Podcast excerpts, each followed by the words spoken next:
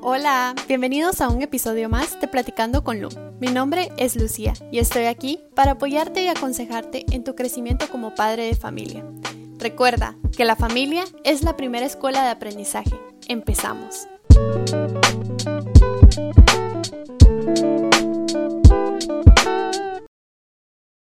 Hola a todos, bienvenidos a nuestro segundo episodio del podcast Platicando con Lu. El día de hoy vamos a hablar un tema acerca de la familia y una sana convivencia. Y nuestro tema se va a basar principalmente en qué tipo de padres somos y qué tipo de padres queremos, son, queremos ser si en dado caso no lo somos aún. Entonces vamos a darle inicio, espero que les guste y aprendan mucho conmigo. De acuerdo con Baumin, la mayoría de los padres muestran o siguen un estilo de los diferentes tipos de crianza.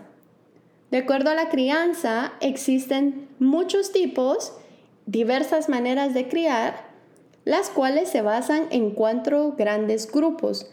La primera es la autoritaria, la segunda es autorizada, la tercera es la permisiva y por último la crianza no involucrada. Así que en este podcast vamos a hablar un poco de ellas y de cómo estas afectan en nuestra comunicación con nuestros hijos, el entorno en el que ellos crecen y por supuesto la sana convivencia como familia. Así que vamos a empezar con la primera y la primera es la crianza autoritaria. Esta se caracteriza usualmente por unos padres estrictos en donde establecen muchas reglas y objetivos que no se deben de romper y se deben de cumplir. Si en dado caso el hijo falla o agarra el objetivo de otra manera y lo deja de cumplir y deja de cumplir las expectativas que los padres tienen hacia ellos, usualmente los padres suelen reaccionar con castigos o regaños. Y a su vez los padres tienen muchas expectativas puestas en ellos y usualmente crean una imagen que ellos tienen de ellos mismos en sus hijos, haciéndolos crecer con la idea de que los hijos tienen que hacer lo que los padres les digan. Por ejemplo, muchas veces los padres suelen hacer comentarios como cuando yo tenía tu edad yo hacía esto. Entonces, hacen que los hijos vayan creciendo con un con una ideología que ellos deben de hacer y deben de ser como los padres están exigiéndolo. Y por esta razón de que ellos siempre van a estar preocupados por lo que los padres les digan, por la, por la aprobación de los padres, existen y se derivan muchos problemas. La primera es la decepción que los hijos tienen hacia ellos mismos ellos mismos se critican, ellos mismos se empujan a hacer lo que ellos no quieren hacer. A su vez, estos hijos se sienten presionadas y con poca confianza hacia ellos mismos, causando que en el futuro a ellos les cueste mucho tomar decisiones por sí mismos y que en su relación con otras personas y con sus padres siempre estén basadas en aprobar lo que yo estoy haciendo, en vez de tener una relación de yo te estoy compartiendo lo que hago y ayudarme a ver en otro objetivo. Ellos siempre van a buscar el aprobar. Y por supuesto, em, esto hace también que ellos siempre estén decepcionados de lo que ellos vayan a hacer, porque siempre va a haber alguien que les va a decir, mira, no lo estás haciendo bien. Y por eso por eso lo van a dejar de hacer siempre.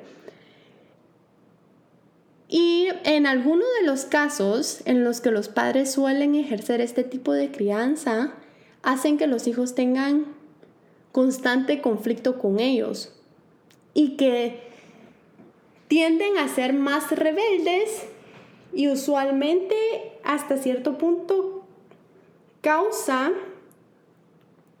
que ellos no se sientan cómodos estando dentro de la familia o dentro de los padres o con los padres. Ahora vamos a pasar con el siguiente tipo de crianza, que es la autorizada. Y este tipo de crianza es aquella que se construye por ambas partes. Tanto los padres como los hijos están involucrados mutuamente y están relacionados directamente. Y esta crianza consiste en el apoyo y la libertad consciente que los padres le dan a sus hijos. Los padres por lo general le enseñan a sus hijos lo que está bien y lo que está mal y de esa manera pasiva y amena ayudan a que los hijos vayan viviendo por su propia experiencia lo que tenga que hacer, lo que tengan que pasar en la vida. Entonces los hijos suelen tener ellos mismos el poder de la decisión de qué es lo que ellos quieren, qué es lo que a ellos les van a afectar y cómo ellos van a reaccionar respecto a lo que tomaron como decisión. Por ejemplo, en vez, este padre, en vez de regañar a sus hijos y decirles, está mal lo que hiciste, va a dejar que ellos vengan, intenten, y cuando ellos se den cuenta que ellos están cometiendo un error, ellos mismos van a corregirse y van a aprender de lo que hicieron haciendo que constantemente ellos mismos tengan confianza en lo que ellos hacen y teniendo su propia decisión como hijos. Y si en dado caso los hijos fallan a las expectativas que los padres tienen hacia ellos, los padres dialogan, eh, platican, tratan de comprender lo que el hijo quiere, la necesidad de él y en lo que él es bueno, haciendo que él mismo se pueda desarrollar a lo que a él le guste. Y esto suele ser de una manera de consejo, en vez de, de hacerlo como un regaño de yo soy tu papá, va a ser más como contame por qué lo estás haciendo y qué vas a ganar de esto. Y ya te diste cuenta que si haces, si lo haces de esta manera podrías perjudicarte de, esta, de este tipo de consejos, ¿verdad? Y eh, obviamente estos padres siempre van a evitar los regaños y los tipos de roce en donde no estén de acuerdo para que el niño se pueda, el hijo se pueda desarrollar de una manera más abierta. Eh, por lo general, este método de disciplina como diálogo hace entender a los hijos que los padres están como apoyo, como una guía para ellos de soporte. Y los hijos siempre van a tener esta relación con los padres de contarles, de cercanía. Y los padres siempre van a tener eso con los hijos de, ah, yo te apoyo, yo sigo aquí detrás tuyo, que es prácticamente lo que todos en, cierto punto queremos y lo que todos en cierto punto nos vamos a sentir los más cómodos, que nuestros padres estén detrás de nosotros, apoyándonos y diciéndolos, sí, eh, seguí, haz lo que tú querés, en vez de criticarnos, ¿verdad? Y por supuesto esto ayuda muchísimo a la confianza que nosotros tengamos en nuestra familia. Va a ayudar a que nuestros hijos estén abiertos a contarnos a nosotros y nosotros como familia vamos a tener una armonía estable, una armonía de ayuda, una armonía de crecimiento juntos como familia.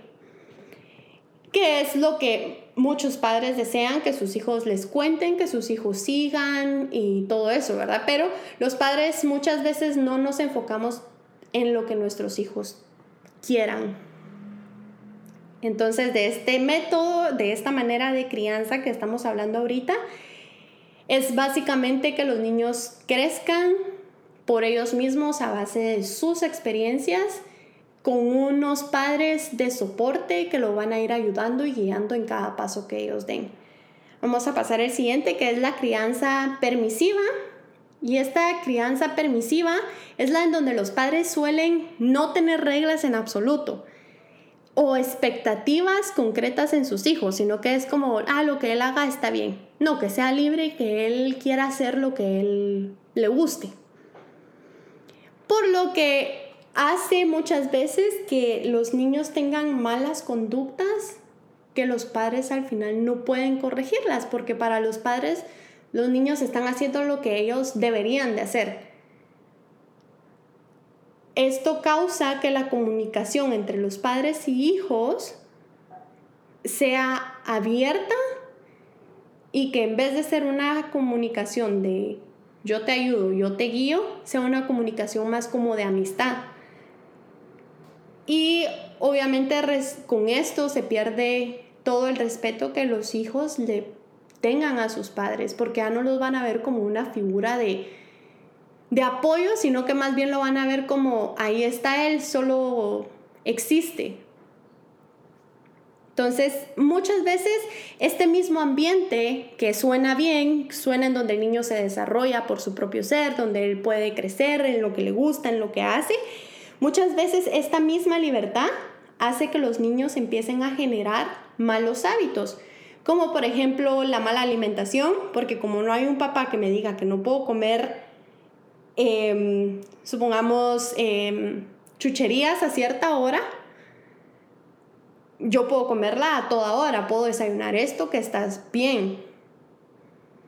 Entonces ahí es en donde se generan los malos hábitos, de ahí se puede generar también la, el desinterés por el estudio, como no hay quien me esté presionando y a mí no me gusta estudiar, simplemente lo dejo. Y en otros, en los que a la larga los perjudican también en la salud y el ámbito del propio niño, o del propio hijo porque como tienen tanta libertad están abiertos a exponerse a todo, a todo tipo de, de malos hábitos que no deberían de ser para, para ellos. O por supuesto que se salten etapas dentro de su desarrollo como, como, como niños. Y esto también por supuesto va a generar una una conducta en los niños de una manera rebelde, egoísta, agresiva, que en muchos casos suele ser porque están tratando de llamar la atención de los padres y la única manera que lo hagan, ejercer, que hagan que el padre le ponga atención, es teniendo malos, malos, malas conductas, que los colegios lo llamen porque el niño está perdiendo clases, o que él tiene estas, este tipo de conductas y de esta manera el padre se va a enfocar en, ah, tú, tú estás haciendo esto. Entonces el niño se va a sentir, ah, sí, sí tengo papá, ¿verdad? Vamos a pasar al siguiente que es la crianza no involucrada, en donde ahorita actualmente es la que más se está dando porque los los padres ahora, ambos, padre y madre, necesitan ir a trabajar y dejar a sus hijos en casa o en cuidado de alguien más o dentro del colegio. Y esto pasa muchísimo ahorita y también pasa muchas veces de que los padres están tan cansados de lo que pasó en el trabajo, del tráfico, de las cosas que tienen encima, las responsabilidades, que cuando llegan a casa quieren descansar y tomarse el tiempo para ellos, ¿verdad? Entonces no le toman tanto cuidado a los hijos como se debería. Sin embargo, eh, dentro de este tipo de crianza no involucrada, cumplen con las responsabilidades que el niño tiene como comer, estudiar, eh, lo, que, lo que los padres puedan hacer pero no tienen ninguna relación en sí de crianza, ninguna involucración directa en su desarrollo. Y muchas veces los niños pueden tener muchos tiempos libres y, y aprenden a vivir de una manera independiente. Y esta manera independiente se genera por necesidad y no tanto porque los padres le enseñaron a él cómo cocinar, sino que fue el hijo solo aprendió a cocinar porque no había un papá quien le estuviera diciendo, aquí está tu comida. Había comida en la refri, él agarró, la cocinó y está comiendo, ¿verdad? Este tipo de desarrollo es, lo vemos a simple vista muy bien, un niño muy independiente que puede hacer todo lo que él pueda, eh, que tiene mucha responsabilidad dentro de lo que él hace. Sin embargo, el desarrollo emocional del niño está afectado por completo, porque él, no tiene con quién abocarse si tiene tristeza, si tiene alegría. Lo que va a pasar con este niño es cuando vea al papá que medio tiene tiempo, le va a medio contar y el papá, como está tratando de relajarse y darse su tiempo, va a decir, eh, sí, mañana lo hablamos. Entonces estos niños aprenden a guardarse lo que, lo que sienten, lo que pasa, lo que, lo que les alegra, todas sus emociones, ¿verdad? Y muchas veces con esto eh, los niños se guardan mucho lo que piensan y ya no tienen en quién apoyarse y ellos suelen perder mucho de vista un ejemplo cercano al cual ellos deberían de, de seguir y dejan mucho de confiar en sus metas y en confiar en lo que ellos quieren lograr porque no, tiene, no tienen con quién apoyarse, ¿verdad? Entonces, eh, muchas, muchas, muchas, muchas de las veces estos niños también aprenden a no saber controlar sus emociones. Supongamos si él está triste, él no sabe si es bueno llorar o no es bueno llorar. Por lo que ha visto, nadie ha llorado en su casa, pero él nunca aprenderá qué es ser triste, qué es estar triste. Y por lo tanto esto a la larga va teniendo secuelas de acumulación de sentimientos en donde las personas ni siquiera ellas mismas entienden qué es lo que quieren, qué es lo que van a vivir, o viven en un sube y baja, ¿verdad? De sentimientos. Entonces, esto va causando que estos niños a su vez no puedan medir las consecuencias de sus acciones. Ellos solo van a hacer lo que ellos crean que es conveniente y es bueno por su sobrevivencia que aprendieron en vez de lo que sea ético y lo que sea moral y bien para todos, ¿verdad? Entonces, estos son los cuatro que tenemos, los, las cuatro, los cuatro tipos de crianzas. En este tipo de crianzas que yo les enseñé, no les, no les estoy diciendo que están haciendo un buen trabajo, no les estoy diciendo que están haciendo un mal trabajo, Solo les estoy dando la bienvenida a que abran sus ojos, que comprendan ustedes como familia, como padres, como amigos, como hermanos mayores que, que son, em, que comprendan y que vean qué tipo de familia tienen ustedes, qué quieren ustedes de futuro para sus hijos. Eh, ¿Por qué empiezan los regaños con sus hijos? Si es porque yo estoy haciendo algo mal, que nunca estoy con mi hijo, o si es porque estoy con mi hijo todo el día y quiero que él haga lo que yo hago. Entonces es más que todo una invitación para ustedes, para que ustedes se, se identifiquen como padres y que puedan de esta manera tratar de hacerse una autoevaluación y reflexionar sobre lo que han hecho hasta el momento, lo que quieren hacer en el futuro, para que no sigamos cometiendo estos errores que a la larga solo nos perjudican a nuestro núcleo familiar, a nuestra relación como familia, porque en definitiva todos los problemas que escuchamos con anterioridad vienen a causa de cómo nosotros criamos a nuestros hijos. O sea, mi hijo no, no lava su ropa porque yo le estoy diciendo que él la lave, porque yo cuando era pequeño, cuando yo tenía cinco años, yo ya la lavaba. Tenemos que entender muchas veces que nuestros hijos son completamente diferentes a nosotros. Nuestros hijos ahora viven en un mundo de tecnología, de todo es más sencillo a lo que nosotros vivíamos antes. Entonces tenemos que ir compartiendo todas esas anécdotas y todo, todo esto que va pasando conforme a lo que ellos están viviendo ahora en el presente. Y pues espero que te haya gustado. Espero que hayas aprendido de, este, tipo de crianzas y que te hagas una autoevaluación a ti mismo de cómo crees que debería de funcionar, qué aspectos deberías de, de mejorar, qué aspectos deberías de seguir ejerciendo en ti. Y en nuestro próximo episodio vamos a seguir hablando de este tipo de crianzas, de la familia y de nuestra sana convivencia con nuestros hijos y todo lo que tenga que ver con lo bueno de nuestros hijos. Espero te guste y espero que me escuches en nuestro próximo episodio de Platicando con Lu. Gracias por llegar al final de este episodio. Espero que lo hayas disfrutado y que hayas enriquecido tu conocimiento. Encuéntranos en nuestras redes sociales como Platicando con Lu y forma parte de esta comunidad de crecimiento.